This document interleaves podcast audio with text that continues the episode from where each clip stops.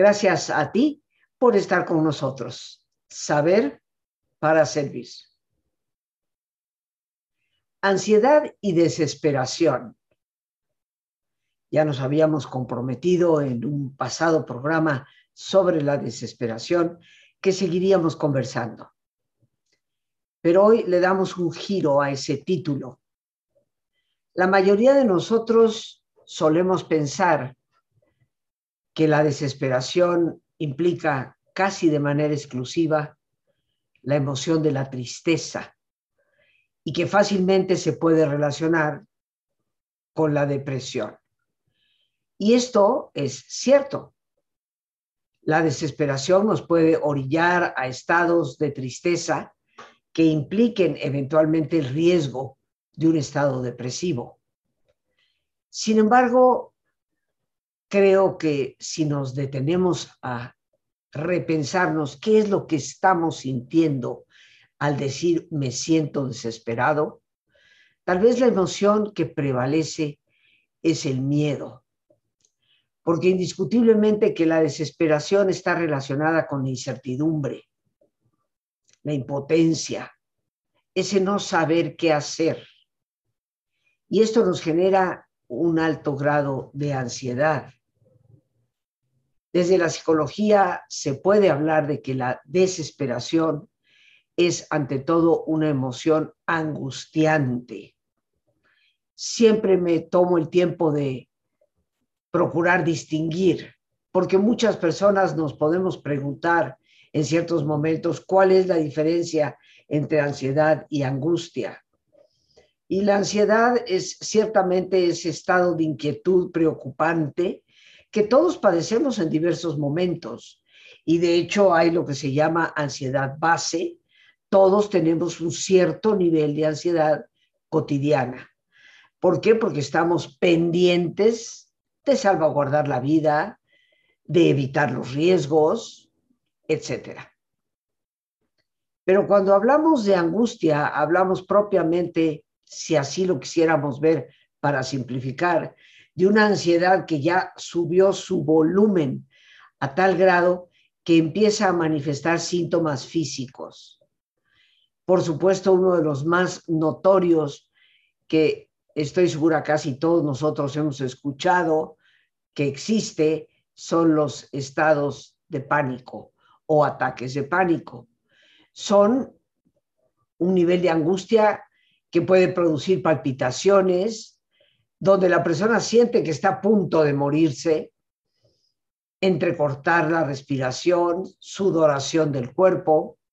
Así pues, la angustia nos revela ya síntomas propiamente físicos. La ansiedad no llega a esos grados, aunque puede generar una enorme cantidad, un abanico grande de trastornos. Pero eso no es nuestro tema el día de hoy. Hablando de la desesperación como una emoción angustiante, porque indiscutiblemente que cuando nos sentimos desesperados, casi podríamos decir, percibimos síntomas físicos. Si a cada persona de este planeta le arrebatáramos sus propósitos, por una parte, o sea, sus metas, sus objetivos, su razón de trabajar y de ser. Si al mismo tiempo le quitáramos la visión que tiene de sí misma esa persona, su autoestima, en otras palabras, y si también le restáramos el significado, el sentido que esa persona le da a su propia vida, pues entonces la llevaríamos indudablemente a la desesperación más absoluta. Lo que esto nos dice, queridos amigos, es que en el momento en que tú y yo perdemos nuestras metas, perdemos nuestros objetivos, perdemos nuestra autoestima y perdemos el sentido del por qué y el para qué sobre todo estamos aquí, indudablemente nos auguramos un estado de desesperanza posiblemente devastador. Esto significa, queridos amigos, que hay tres cosas que son importantes sobre las cuales debemos reflexionar. Metas y objetivos. Pero en última instancia, esas metas y objetivos no dependen de lo que pasa afuera, dependen fundamentalmente de nosotros mismos. Y aquí puedo ya casi escuchar las voces que dicen, pero Rosita, hay momentos que otra persona cuarta las cosas y por lo tanto no puedes alcanzar lo que anhelabas. Hay momentos en que la gente te juega sucio. Hay momentos en que el jefe se enoja y dice, pues váyase, está usted despedido. Cierto, por supuesto que sí. Por supuesto que hay una serie de factores exteriores que pueden alterar, modificar nuestra ruta. Pero el tener metas y objetivos depende por exclusivo de nosotros. Tú y yo somos quienes fijamos metas y objetivos. La vida muchas veces nos impulsa a cambiar esas metas y objetivos. Lo que pensamos hoy era la gran meta alcanzar, tal vez por circunstancias externas, nos vemos obligados a trazar una nueva ruta pero la posibilidad de trazar rutas siempre está en nosotros. Es por ello, queridos amigos, que nos damos cuenta que para llegar a caer en la desesperación, tenemos en gran parte que renunciar a nuestra propia capacidad para ejercer influencia en nuestra propia vida. Por otra parte, la autoestima, y es un tema que en algunos momentos hemos tratado, inclusive recordarás Hace algunas semanas compartí con ustedes una conferencia enteramente gratuita eh, a través de mis redes y vía Zoom sobre la autoestima en la familia. Y hemos reiterado una y otra vez, la autoestima no depende del aplauso de los demás, sino de esa visión interna que tenemos de nosotros mismos. ¿Cómo me concibo? ¿Cómo me valoro como ser humano? y qué confianza tengo en mi capacidad para resolver mis problemas. Ciertamente yo no tengo la capacidad de resolver los problemas de mi esposo, no tengo la capacidad para resolver ni siquiera los problemas de mis hijos cuando ellos crecen y tienen que asumir la responsabilidad de su vida. No puedo resolver los problemas de la nación pero los míos, los que atañen a mi vida, los que tocan directamente mi personal área de actividad, por supuesto que debo tener confianza para poderlos resolver. La autoestima depende de esos dos grandes pilares, valorarme como persona y confiar en mi posibilidad de resolver mis problemas. Porque en última instancia, queridos amigos, si el problema es mío, eso significa que en mí estará la capacidad de poder solventarlo. Así pues, metas y objetivos los trazo yo, independientemente que por circunstancias externas puedan verse cambiados, alterados, modificados, reenrutados la visión interna que tengo de mí, mi autoestima, también depende por entero de mí. Y tercero, el significado que le doy a mi vida. Nadie puede venir desde fuera a decirme a mí qué significado tiene el para qué yo estoy aquí. Esa es una pregunta cuya respuesta únicamente se la puede dar la persona misma desde su interioridad, desde los valores, algo que importa mucho precisamente para poder tener sentido en la vida. Pero si perdemos esas tres cosas que dependen de nosotros, podemos caer en esa desesperación que sentimos casi como absoluta. Así pues, aunque a menudo definamos esta dimensión de desesperanza como una mezcla de tristeza y falta de esperanza, pues cabe señalar que a veces hay algo más profundo y que tiene que ver con esa ansiedad que no hemos sabido manejar, pero a la vez con algo más profundo todavía, el vacío. Es vacío y es también caer en un estado mental donde uno no deja de hacerse preguntas para las cuales no hay respuesta. Es muy común, de hecho, que surjan cuestionamientos como, ¿pero qué sentido tiene esta vida? ¿Y qué hago yo aquí? ¿Qué hago yo en este mundo? Tal vez hubiera sido mejor no haber nacido. ¿Qué puedo hacer ahora en esta situación cuando parece que nada tiene sentido? Queridos amigos, estas son preguntas para las cuales no hay respuestas prefabricadas.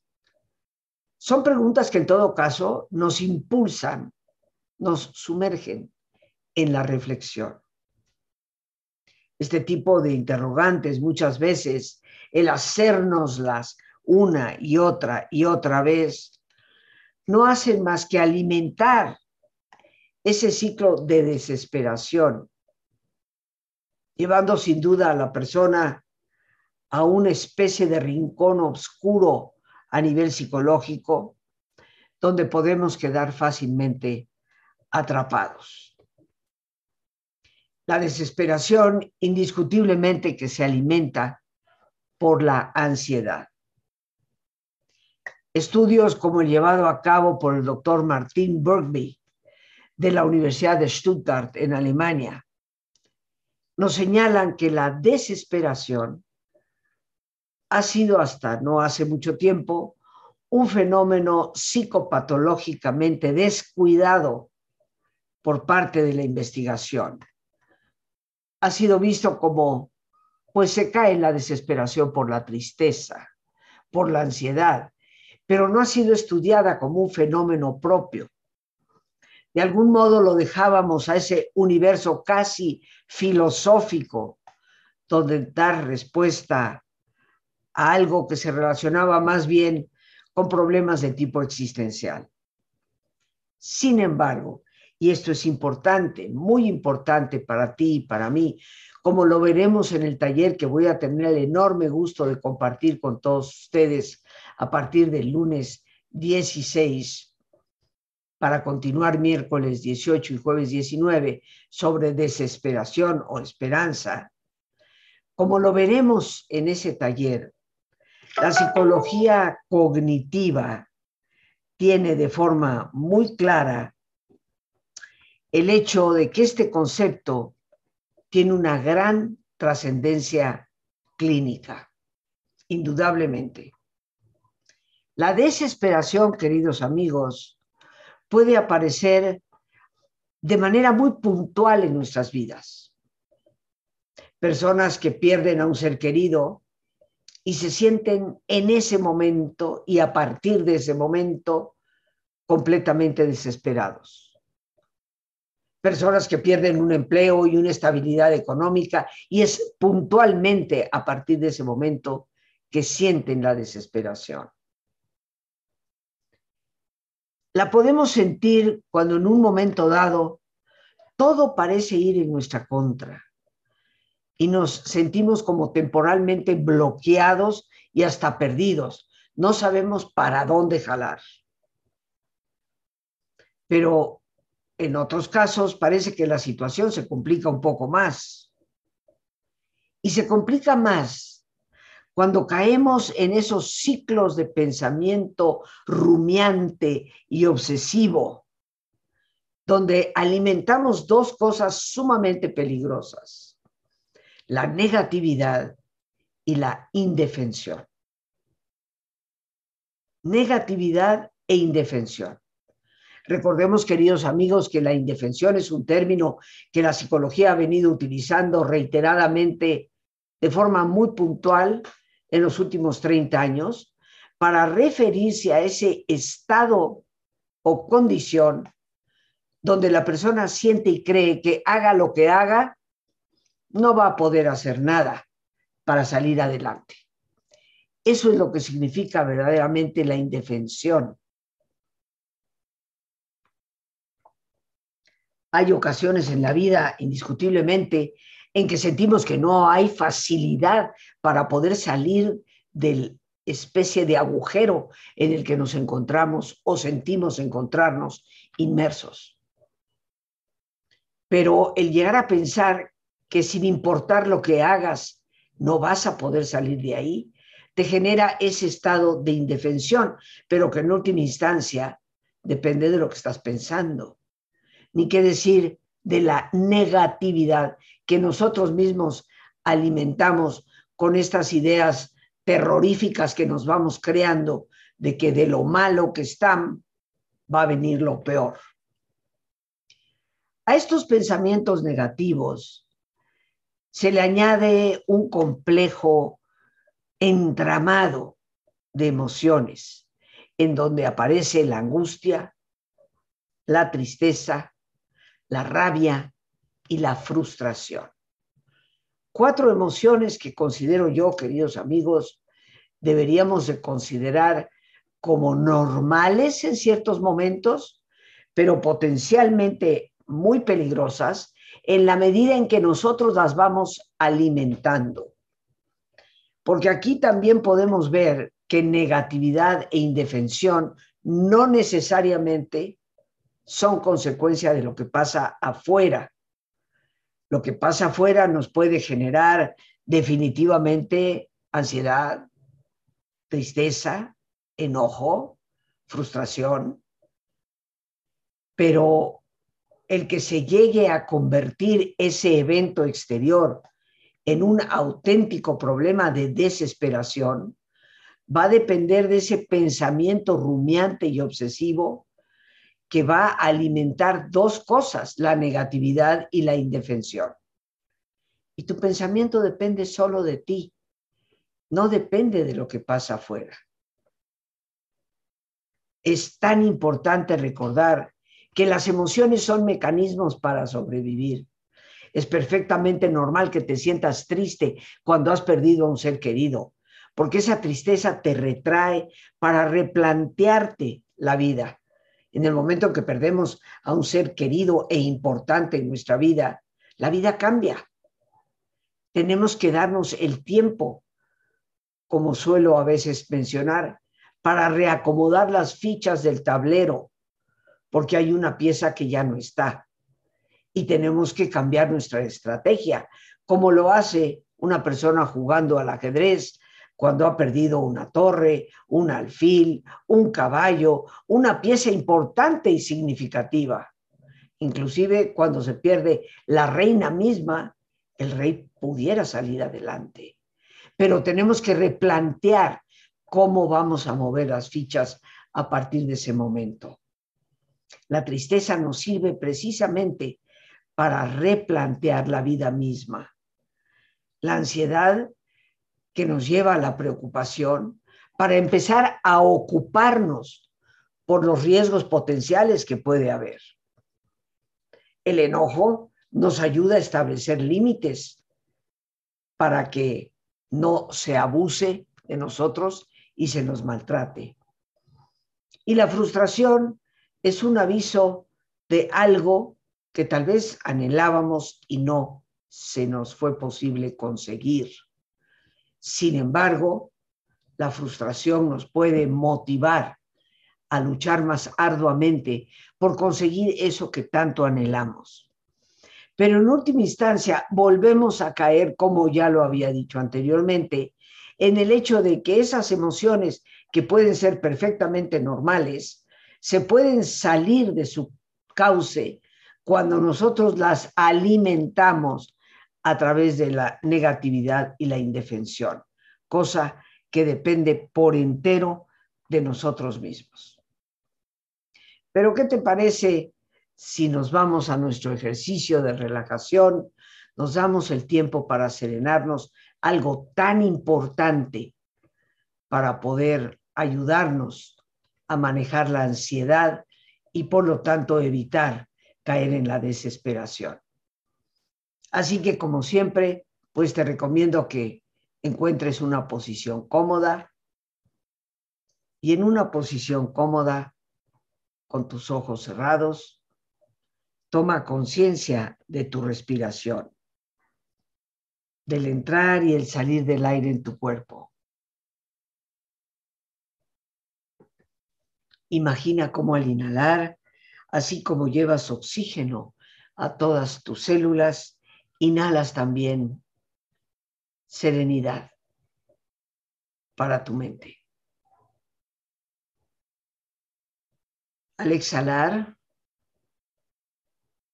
así como tu cuerpo se libera de toxinas, imagina cómo en ese aire que sale también te liberas de todas las presiones y todas las tensiones. Respira profundamente.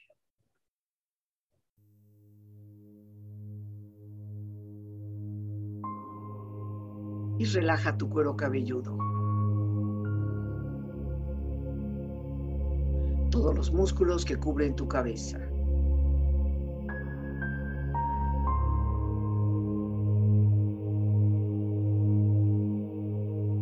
Relaja tu frente. Siente la piel, la vibración de la piel que cubre tu frente.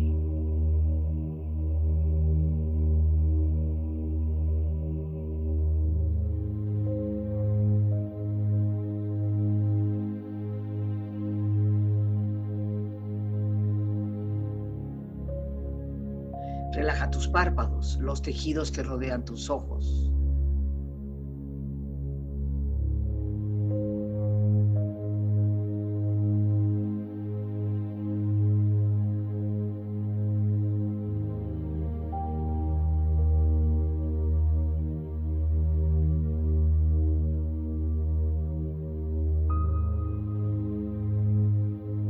Relaja tus mejillas, toda la piel, todos los músculos que cubren tu cara.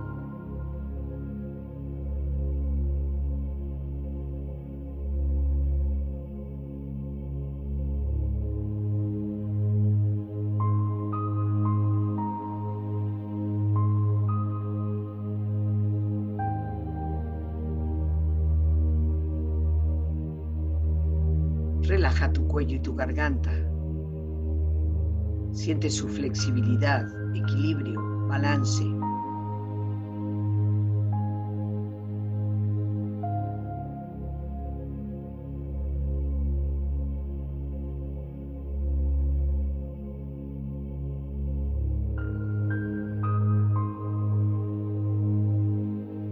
Relaja tus hombros, brazos y manos, así como tu espalda. Siente una agradable sensación que relaja todos los músculos en estas partes de tu cuerpo.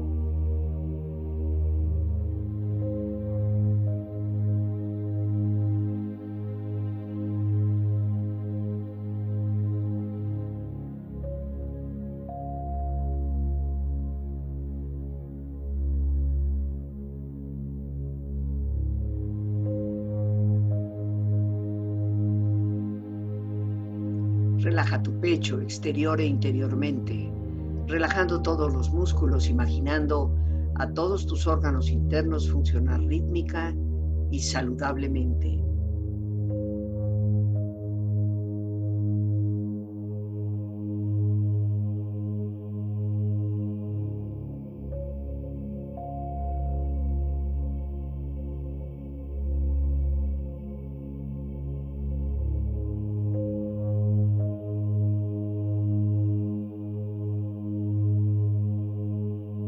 Relaja tu abdomen, exterior e interiormente, relajando todos los músculos, imaginando a todos tus órganos internos funcionar rítmica y saludablemente.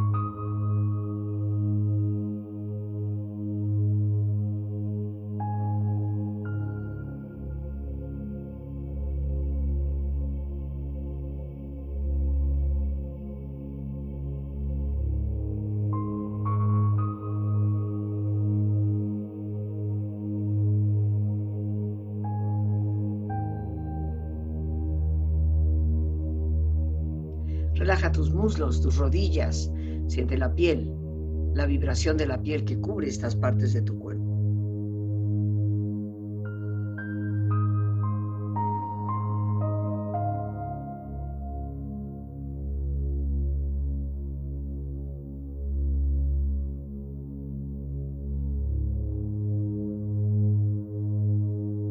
Relaja tus pantorrillas y tus pies.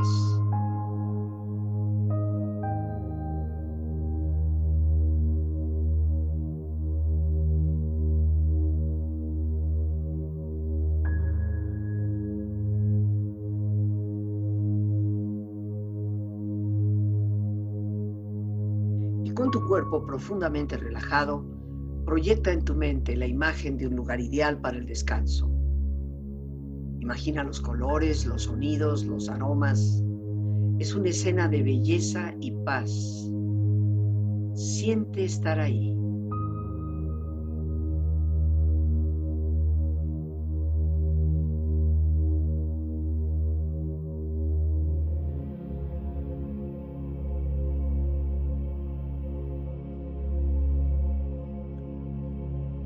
Tu cuerpo relajado y tu mente serena, reflexiona.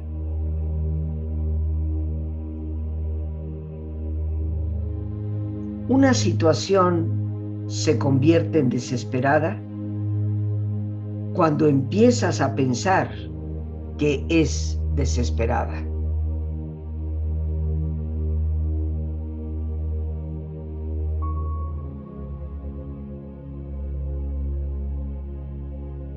Nadie puede librar a las personas del dolor,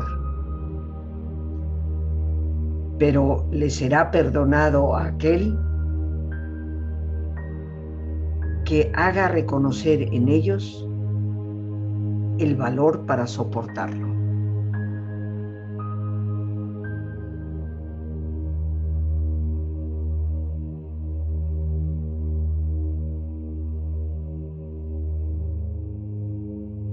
Resiste un poco más. Incluso la peor tormenta tiene su fin.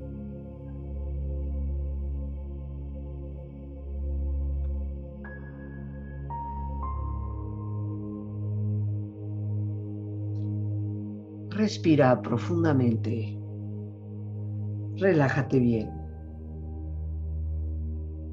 Y con esta experiencia empieza lentamente a estirarte brazos, manos, piernas y pies, moviendo tu cuello, bostezando si lo deseas, haciendo que tu cuerpo retome su nivel de actividad habitual, hasta muy lentamente abrir tus ojos. Ojos abiertos, bien despierto, muy a gusto, bien descansado y en perfecto estado de salud.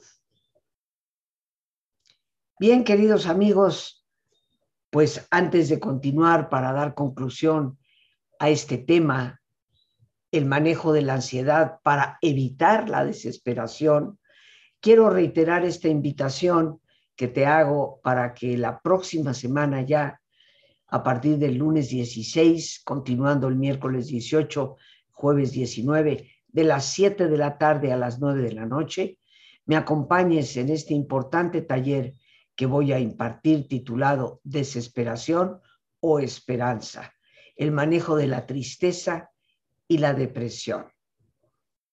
Es un taller eminentemente práctico con una serie de ejercicios que te darán las herramientas para que puedas manejar tu ansiedad, tu tristeza, tu frustración, tu rabia y puedas evitar que un estado de desesperanza te lleve precisamente a situaciones psicológicamente más complejas, como la angustia o la depresión. Para informes puedes llamar al 55 37 32 9104. En ese teléfono podrás recibir toda la información que desees. Es también un medio a través del cual puedes enviar mensajes ya sea por WhatsApp, por Telegram o por Signal, cualquiera que sea tu preferencia, a ese mismo número 55 37 32 91 04. Ahí con todo gusto te darán respuesta. No te pierdas esta oportunidad, es un taller único en el año, es el primero que doy en este 2021 y también el último lo volveremos posiblemente a compartir, Dios me dé vida, para el próximo año, pero por ahora será el único en este periodo. Así que ojalá nos puedas acompañar para obtener herramientas, como ya te he dicho, técnicas prácticas que te ayuden a superar esos estados de ansiedad, esos estados de tristeza y evitar que la desesperación te sumerja en angustias y depresiones. Te voy a estar esperando. Te recuerdo, empezamos el próximo lunes a las 7 de la tarde. Por otra parte, y regresando a nuestro tema de este día, quiero y me permito recordarte que la ansiedad, que está íntimamente ligada a la desesperación, puedes regularla.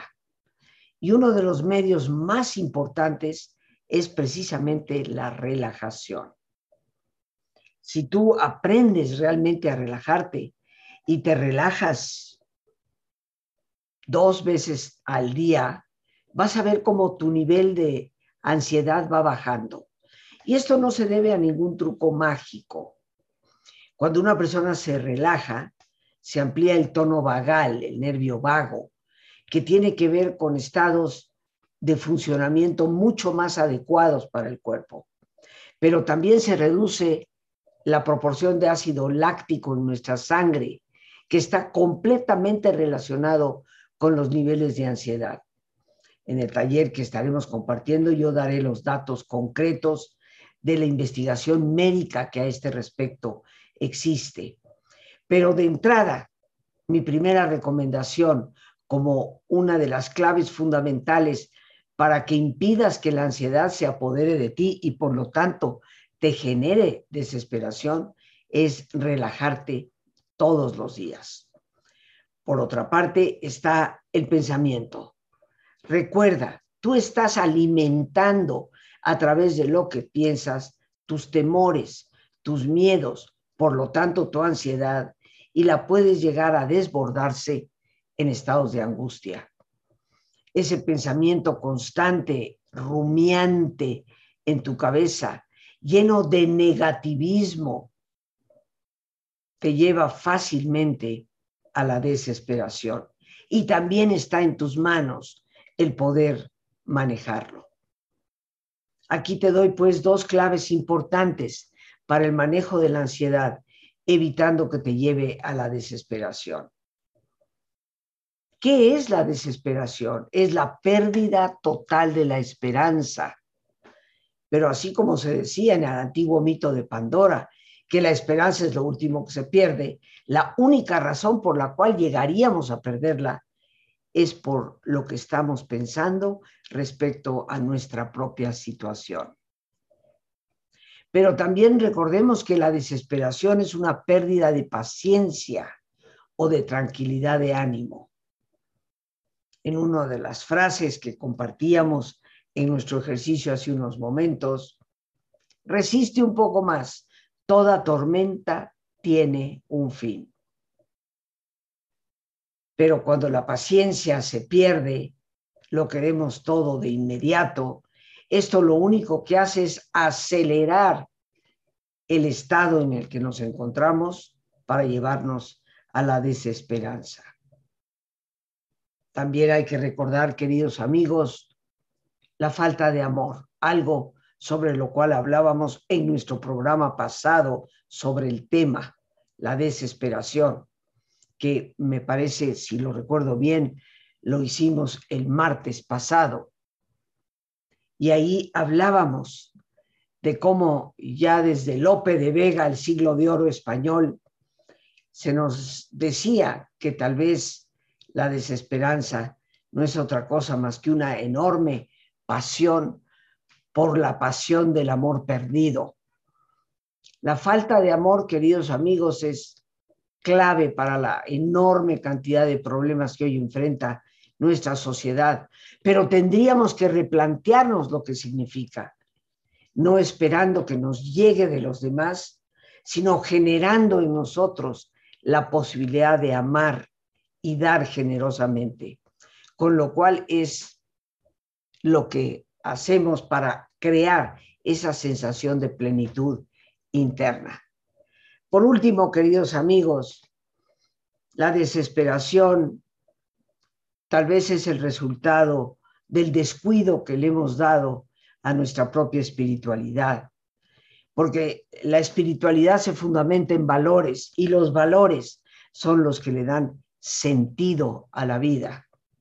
y la capacidad para nosotros desafiarla a pesar de las tormentas. Espero que lo que aquí hemos compartido sea útil para reflexionar y sobre todo para evitar que una preocupación ansiosa se convierta en una desesperación perniciosa. Pero te estaré esperando el próximo lunes a las 7 en punto. Por hoy, las gracias a Dios por este espacio que nos permite compartir. Las gracias a nuestra excelente productora Lorena Sánchez y a ti, el más importante de todos, una vez más, gracias. Muchísimas gracias por tu paciencia al escucharme y por ayudarme siempre a crecer contigo. Que Dios te bendiga.